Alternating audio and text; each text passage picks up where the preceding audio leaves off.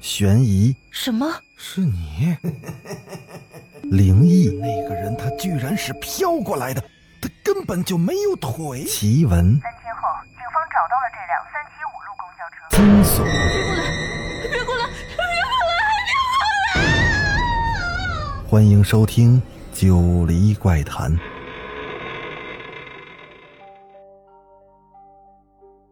Hello，各位听友，大家晚上好，欢迎继续收听《九黎怪谈》。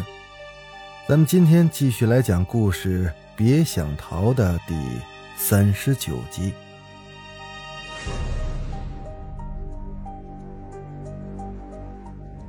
小镇的夜晚非常的宁静，不到九点钟，人们便进入了梦乡。一钩残月正挂在天空中。闪烁着那惨淡而诡异的光芒。朦胧的夜色下，整栋鬼楼显得阴森而诡秘。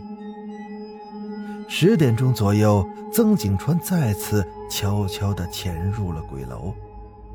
当他走进一楼客厅的时候，他猛然就听到楼上传来了几声苍凉的咳嗽声。曾景川的头皮一麻，心里暗暗的想着：难道这楼里真的有鬼不成？他犹豫了一下，踏上了楼梯，向二楼走去。尽管他的脚步很轻，但楼梯板还是发出了几声吱吱呀呀的声响。上了二楼之后。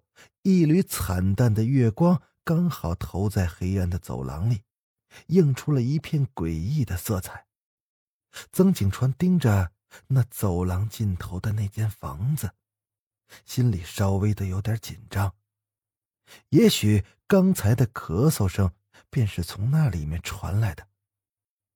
白天来的时候，他便觉得那间房子非常的古怪，说不定就有人住在里面。他等了一会儿，看没有什么动静，曾景川便轻轻的向那个房间走了过去。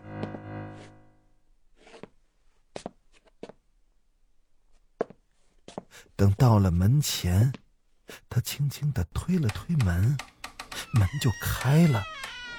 那房间里空荡荡的，跟白天一样，床上的棉被还是叠得整整齐齐的。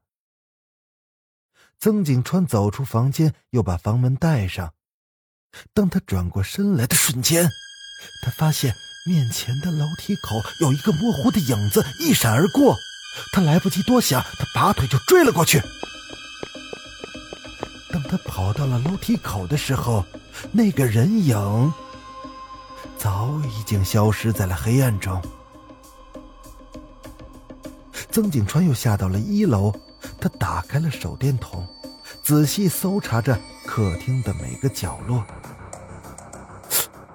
哪儿还有什么人呢？难道是刚才太紧张看错了？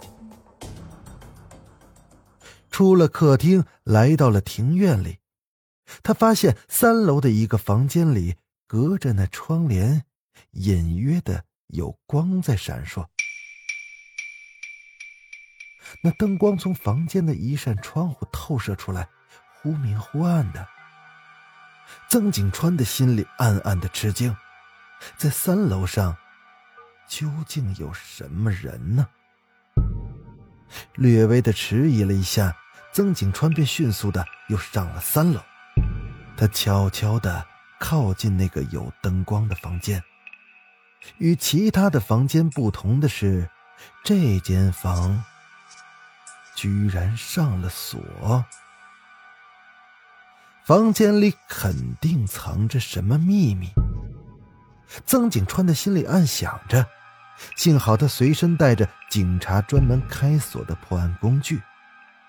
房门上的铁锁很轻而易举的就被打开了。当房门被打开之后，曾景川大为震惊，这个房间。居然是一个供堂，那中间一张很大的供桌上摆着五个牌位，两只大红的蜡烛和几炷香正在燃烧着。显然有人刚刚在这里祭拜过这些亡魂。从各个牌位上的名字可以看得出，这些死者都是一家人。正中间的那两个牌位上分别写着“祖父黄宗正之神位”。祖母李芳华之神位，旁边的两个牌位则分别写着“父黄少华之神位，母翟子芬之神位，五儿黄默森之神位”。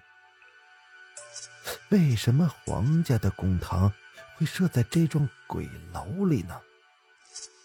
那？刚才来祭拜这一家亡灵的神秘人，又是谁呢？